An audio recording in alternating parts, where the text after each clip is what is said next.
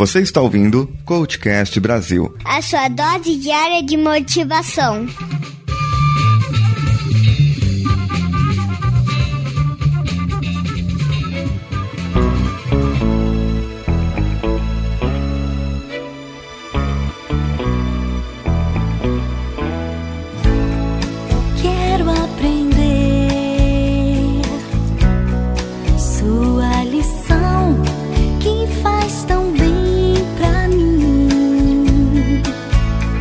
Fazer essa pequena entrevista com uma convidada muito especial, porque ela é uma ouvinte. Não sei se ela é praticante, mas que ela é ouvinte, ela é ouvinte. É uma questão muito boa, porque essa semana agora nós comemoramos duas datas importantes. Uma é o Dia das Crianças e a outra é o Dia dos Professores. Aqueles senhores e senhoras que aturam essas crianças no seu dia a dia e precisam ter toda a dose de paciência, controle emocional e um monte de outras coisas que pode ser que tenham ou não, vai depender do professor ali. Muito bem-vinda, Ana Luísa. Tudo bem com você? Tudo bem? Obrigada pela, pelo convite. É, é uma honra estar participando aqui do CoachCast. Muito bem. E você é, tem formação de professora? É, qual idades que você dá aula ou dava aula? É, então, eu, na verdade, eu, eu primeiro me formei em jornalismo para depois me formar em letras. Ah, que eu percebi que não era aquilo que eu queria, né, anteriormente. É, eu dei aula até agora, março desse ano, é, para o ensino médio. Então era do primeiro até o terceiro ano. E eu acabei parando de dar aula, mas só por um tempo, né? Tô trabalhando em outra coisa agora. É, na verdade, para acompanhar o crescimento do meu filho, que eu percebi que eu não, não tava acompanhando muito bem e ficar preparando aula e ainda dar aula, né? Tava ficando muito pesado e aí eu parei de direcionar agora em março. Ah, entendi, entendi. Mas tem aquela coisa, né? O pessoal fala assim, mas peraí, você só dá aula, né? O, o trabalho É. do professor dar aula, eu, é, quantos por cento do, do- da tarefa? É, eu, eu, eu lembro que um professor, inclusive, uma vez brincou assim, ele, ele falou. Brincou não, na verdade, ele falou sério, né? Mas vem cá, você só dá aula, você trabalha também? É, e era um professor, inclusive, falando isso, porque ele era engenheiro também, então aí ele achou que, que pudesse fazer uma pergunta assim, ou ele não levava muito a sério a aula, não sei. Ele era professor e ele perguntou, peraí, você só dá aula e trabalha? É isso.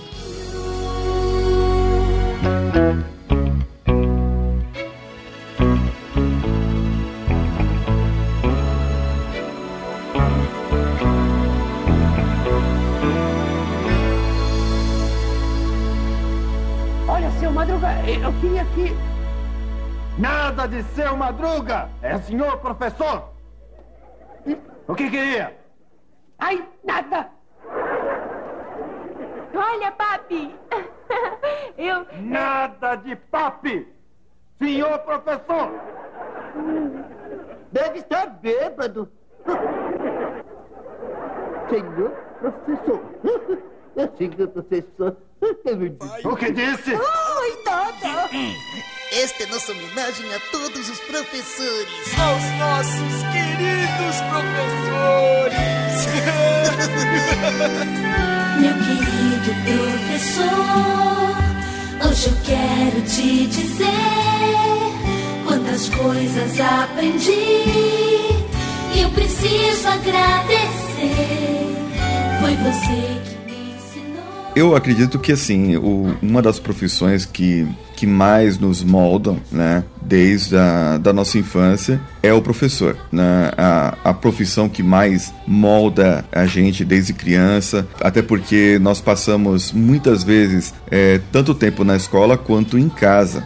E tem hoje crianças que passam menos tempo com os próprios pais, né? E passam mais tempo na, na escola ou com outros adultos. É, eu já vi algumas pesquisas que comumente a, o- aquelas crianças que vão para a creche muito cedo comumente chamam a tia da creche, né, é, de mãe e a mãe chama de tia porque é, não reconhece, entende? Isso aí acontece muito. E como que você vê pela por essa pergunta, por essas por esse questionamento das pessoas que muitas vezes eu tenho na minha família tem minhas duas cunhadas, elas são professoras e eu vejo, eu tenho tias minhas que são professoras, um monte de gente já vi né, é, é, como professor com essa profissão até hoje, né? É, e é interessante que as outras pessoas não têm ciência do maior trabalho. É, eu não sei se você já viu essa comparação, eu sempre brinco, né? O que te dá menos satisfação nas tarefas de um professor? É o dar aula, é o preparar a aula, corrigir provas, o que, que seria? É, uma coisa que eu, eu e meus colegas sempre detestamos fazer é, é fechamento de nota, de entregar o diário bonitinho para coordenação, porque é um trabalho burocrático muito chato. E é um momento que a gente não tá com os alunos, é um momento que a gente não tá preparando aula, que a gente tem que ficar preenchendo mesmo, né? O, o número de faltas, a nota, a média, essa parte aí é a mais chata que tem. É, Fazendo o relatório. É, e, mas assim, preparar a aula, eu, eu na verdade, olha só que interessante, eu, eu larguei as aulas em março, como eu falei, mas eu tô diariamente é, pensando a cabeça está sempre a mil. Eu estou sempre anotando ideias para aulas quando eu for retornar, né? Não sei quando eu vou retornar, ano que vem, daqui a dois uhum. anos, não sei. Mas eu estou sempre anotando essas ideias. Uma coisa também que, que fez eu, eu largar as aulas, além do, de não estar vendo o meu filho crescer, é que eu não estava satisfeita com as aulas que eu estava dando. Eu estava com pouco tempo para preparar a aula. E a gente não pode dar a mesma aula é, para turmas diferentes, né? A gente tem que sempre recriar, sempre fazer coisas diferentes, né? Então eu não estava muito satisfeita com os resultados. E aí eu resolvi. Ah, entendi. É, daí eu resolvi então parar. E agora que eu estou tendo um tempo com a cabeça mais tranquila, mais relaxada, que eu estou tendo várias ideias e, e anotando tudo para um dia, é, de repente, não fazer exatamente como eu anotei, né? Mas é,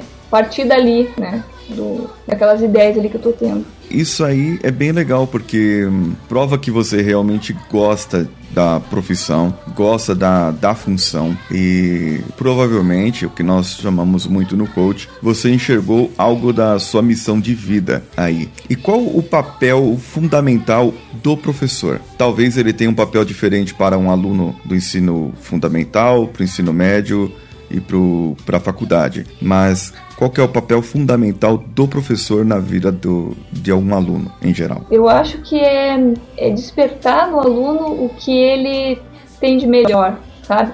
Eu percebi isso uma vez quando eu estava dando aula num colégio público para a sétima série, que no caso hoje é, seria o oitavo ano, né? E tinha um aluno lá que ele tinha reprovado certo. várias vezes, ele tinha problemas psicológicos bem graves e sofria até é, um pouco de bullying de alguns colegas, mas aí um dia, eu dando aula de redação, ele escreveu um texto é, tão bom que ele, ele na verdade, ele, ele se abriu ali no texto, sabe? Ele falando da vontade que ele tinha de ser ah. músico, várias coisas assim. E ali eu percebi assim que é, é como se eu tivesse dado um, um espaço para ele se expressar ali, sabe? É, e aí eu me lembrei como aluna, quando eu era aluna, que uma professora, eu não gostava, por exemplo, de escrever na sala de aula, aquelas redações que eu achava chato na escola, mas uma professora que nem era Sim. tão boa assim, uma professora que era mediana assim até, mas ela fez eu perceber que eu gostava de escrever, sabe, sem saber, porque eu não gostava ah, daquela, daquele padrão de redação escolar. E ela deu uma coisa diferente pra gente fazer, e eu fiz ali, eu percebi que eu gostava daquilo. Então, a minha ideia é fazer, eu como aluna tive aquilo, eu gostaria fazer a mesma coisa como professora. E eu acho assim que mais do que você, entre aspas, vomitar a matéria, o conteúdo para os alunos, é você fazer com que eles coloquem a mão na massa. É fazer com que eles tenham um senso mais crítico, né? Eles sejam mais cidadãos, né? Eu acho que esse é o papel mais importante do professor. É fazer com que o aluno é, aprenda por ele mesmo, fazer com que ele reflita, que ele não fique só, é, como é que eu dizer, reproduzindo as mesmas ideias do, do professor. Entendi, entendi. Que ele possa ter uma atitude e querer fazer aquilo. Olha, seu Madruga, eu queria que.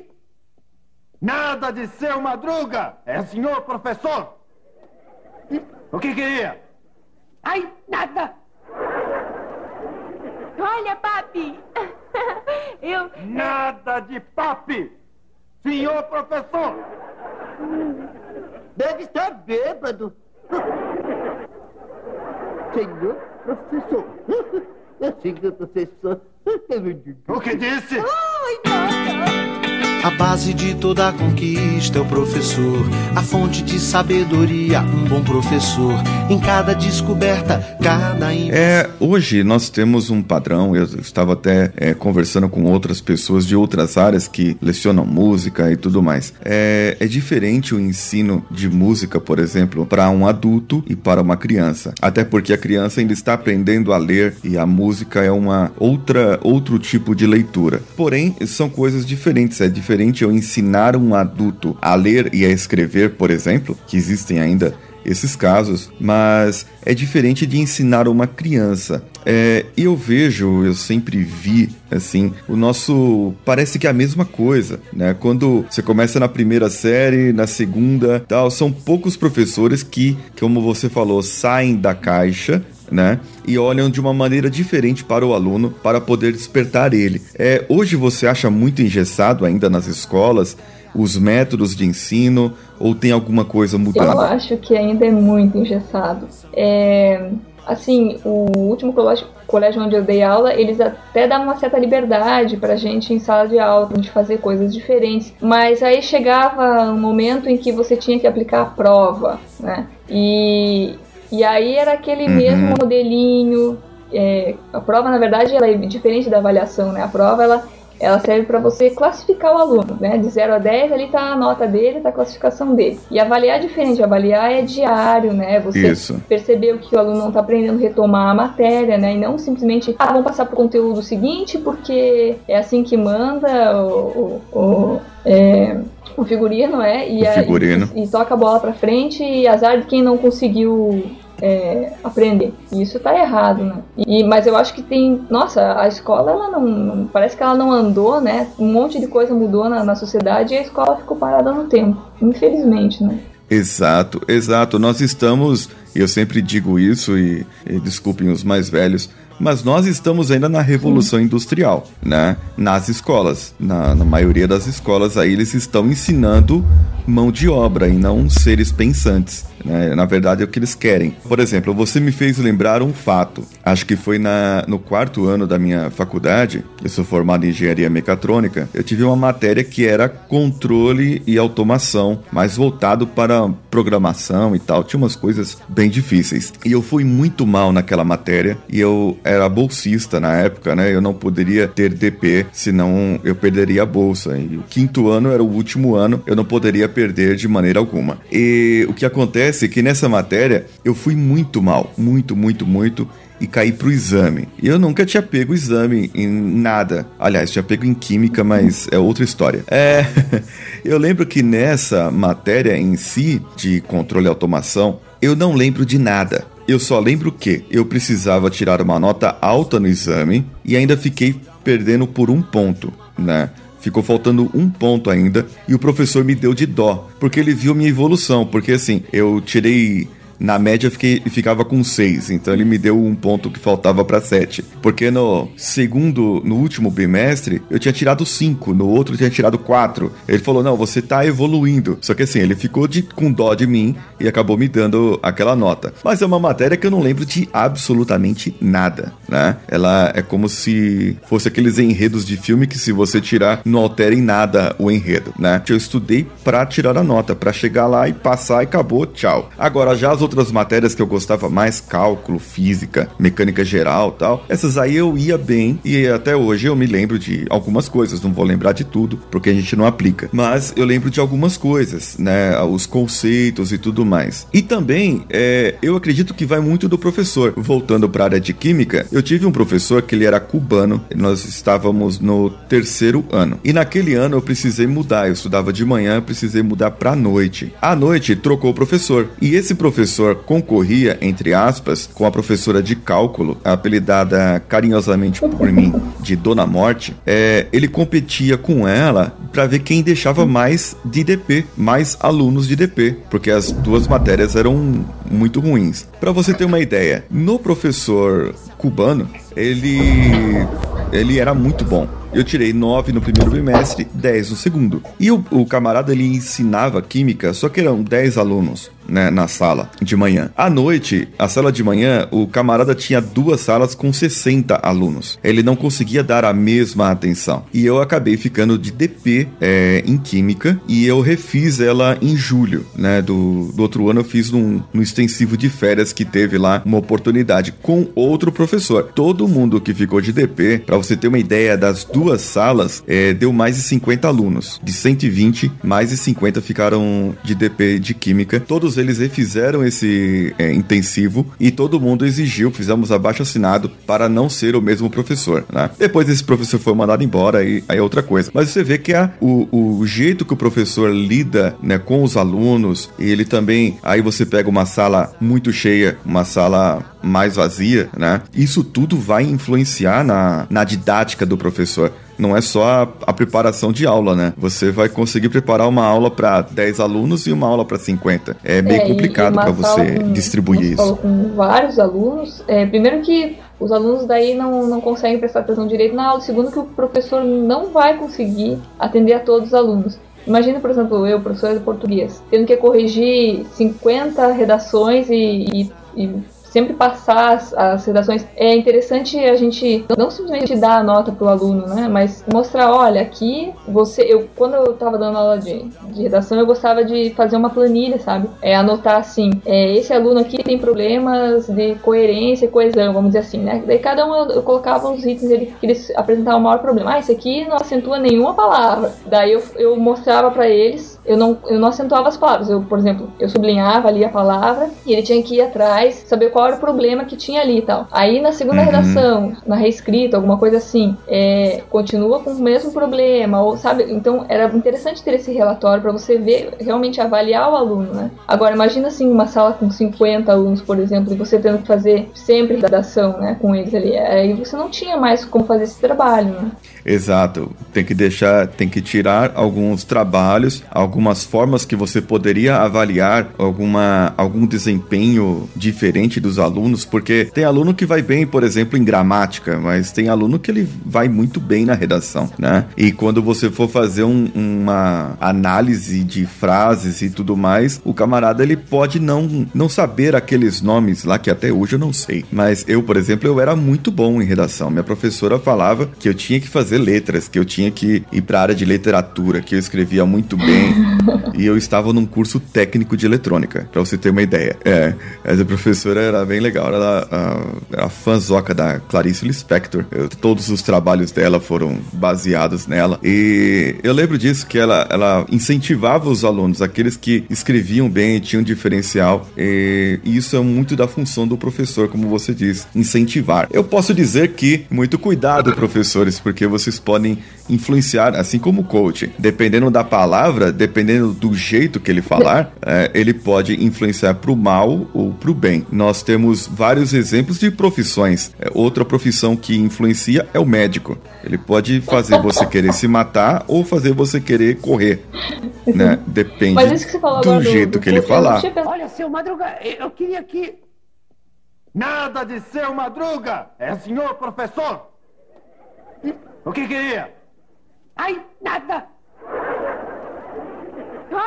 Papi. Eu. Nada de papi! Senhor professor!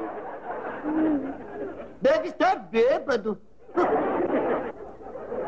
Senhor professor. Senhor professor. O que disse? Ai, nada.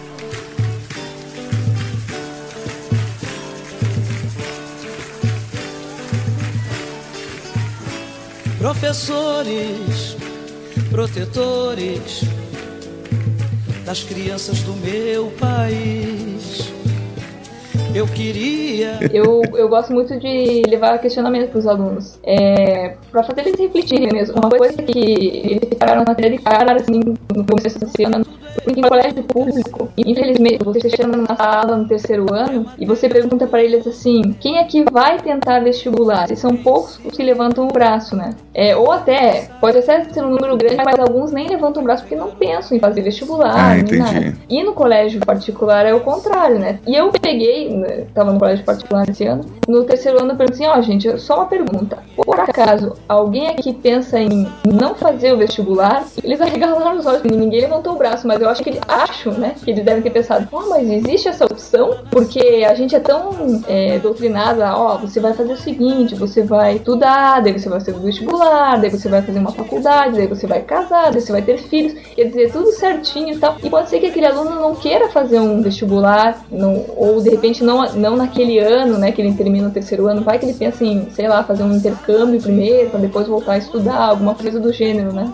Exato, é, e a gente fica meio condicionado. Esses dias, com quem que eu tava conversando, eu tava conversando com alguém sobre aquele fato científico que a gente sabe que o nosso cérebro ele só está formado para tomar decisões a partir dos 21 anos de idade. Se você está ouvindo esse podcast e tem menos de 21 anos de idade, não fique chateado, mas o seu cérebro ainda não está pronto para você tomar decisões. E quais as decisões que a gente toma antes dos 21? Primeiro, é a faculdade que a gente escolhe. É, a gente tem que escolher uma faculdade, você tem que escolher. É mais ou menos isso que você falou. Nós somos condicionados àquilo. Mas será que precisa? Será que eu posso fazer outra coisa? Será que eu posso ter outros caminhos? Tem gente que nunca fez faculdade e hoje são milionários. Tem gente que já fez faculdades, mestrados e doutorados e não produziu nada na vida. Nada assim, nem não falo nem de dinheiro. Eu falo de produzir algo para deixar um legado. É, é por isso que o professor deve levar o aluno a pensar de uma maneira positiva. Por exemplo, tem gente que tem dons artísticos. Quem vai identificar que o, uma criança, é um adolescente tem dons para ser um artista plástico, por exemplo? Quem é a melhor e, pessoa para avaliar isso hoje em dia? Castra, Não seria né? o professor? Porque assim, é, o que você está fazendo desenhando? Fecha já isso aí, agora é aula de português, né? exatamente, exatamente. O, o, e às vezes o aluno ele tem essa predisposição. É. O professor, o camarada faz um desenho, um belo no desenho e ele, ele manda apagar. Mas é, quando não está zoando o professor, já imagina, né? O aluno chegar e fazer um desenho seu lá, né? Uma caricatura. Aí complicou a situação. Aí o professor fica bravo. Mas é, existe outras coisas também. Ele pode ter predisposição para esportes ou é, para matemática, para física, para química química, para outras áreas, é que, vamos dizer, o pai e a mãe são médicos, meu filho vai ter que ser médico. Só que ele não quer ser médico, ele quer ser jogador de futebol. Ele tem predisposição para ser um belo de um artista plástico, de um, um escultor. Só que aí vão falar para ele: isso no Brasil não dá dinheiro, né? É a primeira coisa que falam. E os alunos acabam escolhendo uma faculdade hoje para ter dinheiro, para ganhar dinheiro, para é, ter um, um, sucesso financeiro que nós estamos carecas de saber que não traz felicidade. O sucesso financeiro ele facilita muitas coisas, mas ele não traz a felicidade. E a felicidade está realmente em você fazer aquilo que você gosta e da melhor maneira possível, não importa quanto você ganhe. Por exemplo, eu gosto de falar e não ganho nada para falar certo? Eu, né? A gente fala, fala pra caramba, eu falo muito, tô falando ainda. É. Mas o que acontece é isso, a gente tem que fazer aquilo que a gente gosta o maior prazer possível. Existem muitos professores, Ana, que estão no mercado é, porque gostam, mas ainda tem aqueles que estão por é, necessidade. Eu, acho que eu via muito acontecer é, na sala dos professores, né? Naquele momento do vamos falar mal de aluno, porque esse era um problema sério. Os professores mais antigos se reuniam para falar mal de aluno. E os mais novos estavam cheios de gás, estavam com brilho nos olhos, né, empolgados. Mas à medida que o tempo vai passando, isso vai se apagando um pouco porque eles tentam fazer coisas diferentes não conseguem, porque ou porque o colégio não deixa, coordenação, direção, enfim, é, ou porque eles até tentam, mas aí os alunos não têm tanto interesse, eles olham com certa desconfiança, né, porque é, infelizmente a gente tem que parar com essa cultura de professor e aluno são inimigos. Então às vezes o, o aluno tem, não é por culpa do aluno, às vezes ele teve um professor, vários professores que eram meio carrascos, né? Como aquele de química lá que gostava de ferrar com os alunos. É, e aí, quando vem um outro professor novo, querendo fazer uma coisa diferente, eles olham com certa desconfiança. Porque eles acham que todos os professores são iguais. E, infelizmente, muitos professores olham, olham os alunos também como se fossem todos iguais. Então, é, existe muito, sim, professor que que tá bem desiludido com a, com a profissão, que, que reclama bastante, o que mais reclama é do salário, né? E brinco, e não sei o que e tal. Mas é eu acho assim, quando você vai fazer uma licenciatura, você sabe o que, o, o que vem depois ali, né? É, a minha mãe, por exemplo, não foi por falta de aviso, ela sempre falava, não, pelo amor de Deus, não seja professora, porque ela é professora, meu pai é professor também. Mas a partir do momento que eu decidi, não, é isso que eu quero, ela foi a que mais me incentivou. E ela, e ela percebia, assim, eu, eu tentava fazer coisas diferentes com os alunos, é, até esse negócio do desenho que você falou. Ah, entendi. É, uma coisa que eu fiz em algumas turmas foi um jornalzinho literário. Então, os alunos faziam as, os textos e, e aí eles, a gente publicava, né, um jornalzinho. E aí os alunos que queriam, que queriam, que não, não só aqueles que sabiam desenhar, mas estava aberto, né, quem quisesse fazer a capa, fazer as ilustrações, né, aí a gente foi juntando todos esses talentos juntos ali, né. Mas, é, mas existe sim professor que, na verdade, é professor que acaba até reprimindo um pouco, né, dessa criatividade que eles mesmos, os professores teriam, né, para fazer alguma coisa diferente na sala, porque muitas vezes uhum. outros professores também às vezes olham com desconfiança, sabe, uma certa, é, em toda profissão pode existir isso, em todas as áreas, né. Não é exatamente uma inveja, mas ah, olha lá, o professor tá fazendo coisa diferente para os alunos, ah, eu vou ter que fazer também, sabe? É, às vezes, é, às vezes tem professor que passa filme, ah lá, tá matando aula, mas não, às vezes é um filme que vai acrescentar, que de repente vai, é o verdade. professor vai propor é, algum trabalho em cima, algum debate, e o outro professor olha com desconfiança, e lá vai lá o fulaninho passar filme de novo. Isso eu já escutei, sabe? É complicado. É realmente, realmente complicado. É, nós temos no, no Brasil, nós temos aquela, aquela tão falada síndrome de vira-latas. E, na verdade, o que, o que nós temos aí, se você for ver bem, é, isso aí vai, vai muito de encontro. Eu ter inveja daquele que se destaca. E, e, não é inveja, às vezes é preguiça, porque o camarada se destacou, é, pode virar um padrão, né? Aquilo lá que ele fez pode virar um padrão. E para certos, por exemplo, a indústria hoje que eu, que eu trabalho com, mais com indústrias, eu dou treinamentos, formo pessoas é, tecnicamente. E a indústria, ela, ela valoriza aquelas pessoas que têm ideias diferentes, desde que as ideias diferentes favoreçam a eles. Nada de eu ter uma ideia diferente que não me favoreça, né? É, se, lógico, se vai favorecer o, o concorrente, é pior ainda. Mas eles falam, não, é, não precisa ter uma ideia diferente aqui ou alguns ainda gestores para você ver como que tá como que tá isso. Você comentou dos professores que veem os alunos com outros olhos é, ou com menosprezo, como se tivessem, vamos dizer assim, eu sou professor, eu sei de tudo, eu sou um ser é, supra-sumo e vocês são réis mortais que precisam aprender de mim. Né? Tem, tem professor que é assim. E hoje tem chefes, executivos, diretores que são assim que eles não querem que uma pessoa da área técnica dê uma ideia ou pense. Você não é pago para pensar, você não é pago para fazer reunião, você é pago para executar o que eu falo. E isso aí vem lá do ensino lá atrás, né? Se ele aprendeu com um professor que o professor era assim, é, ele aprendeu desse jeito. Felizmente ela virou um local de competição, né? O aluno que compete a nota, até com um amigo, né? Quando você tirou? Ah, tirei mais. E ficam naquela competição, não só de nota, várias outras coisas. E aí sai da escola exatamente como você falou, reproduzindo. Ele vai ver também aquele professor que é meio autoritário, vai achar assim, ó, hierarquicamente, então é assim que funciona. Para eu ser líder, eu tenho que pisar nos outros. E não é assim, né? Eu acho assim que, é, infelizmente, são poucas as pessoas que eu conheço que falam bem do chefe, por exemplo.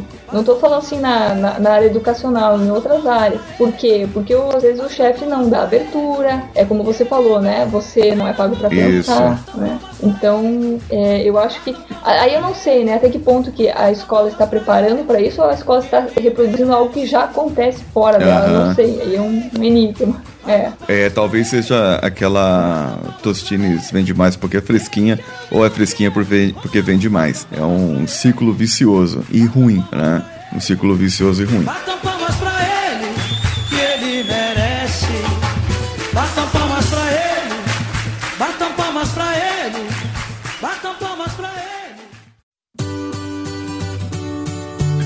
Muito bem.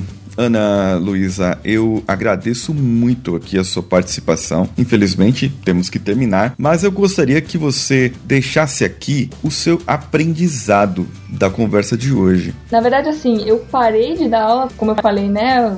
Primeiro por causa do filho e depois porque eu não estava Uhum. satisfeita. A impressão que eu tinha é que eu estava, entre aspas, enganando os alunos, sabe? Porque é, eu queria fazer coisas diferentes com eles e estava só reproduzindo o que o material didático é, tinha, é, ou tentava fazer uma coisa, uma aula de repente era diferente, mas a outra seguinte era aquele mesmo padrão de chegar lá na frente e passar a matéria. Não tinha muito tempo, né? É, e eu vou falar aqui uma coisa é, que eu acho que serve até para eu mesma me cobrar Aham. mais. Eu tô planejando, o meu marido também fica me cobrando, eu tô planejando em fazer um podcast sobre educação. E, é, e uma das coisas que, que obviamente eu vou abordar é o problema que existe na educação e as mudanças que a gente é, precisa fazer acontecer, né? Muito bom.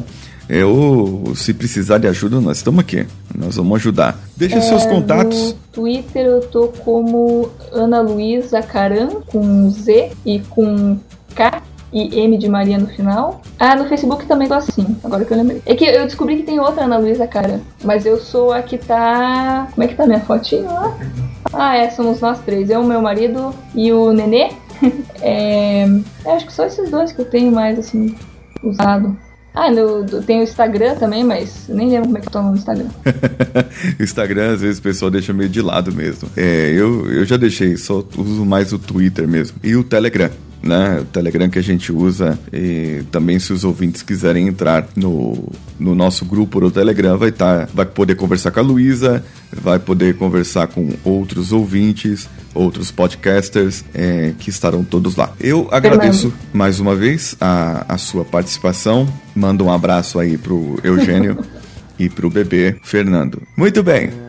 É, caros ouvintes, vocês gostaram desse episódio quiserem comentar mais alguma coisa, vão lá no post do episódio no nosso site, no coachcast.com.br e deixe lá o seu comentário. A Luísa também vai comentar lá, ela vai, se você comentar alguma coisa, ela vai responder se vocês perguntarem para ela, claro. E também você pode mandar um e-mail para contato arroba coachcast.com.br ou procure-nos nas redes sociais. Procure pelo Coachcast no Facebook, Facebook Groups, Twitter e Instagram. E como eu disse, temos o grupo no Telegram para que você possa conversar conosco também. Eu sou Paulinho Siqueira e eu vou deixando aqui Ana Luísa dormir com o Fernando e o Eugênio. Um abraço a todos e vamos juntos.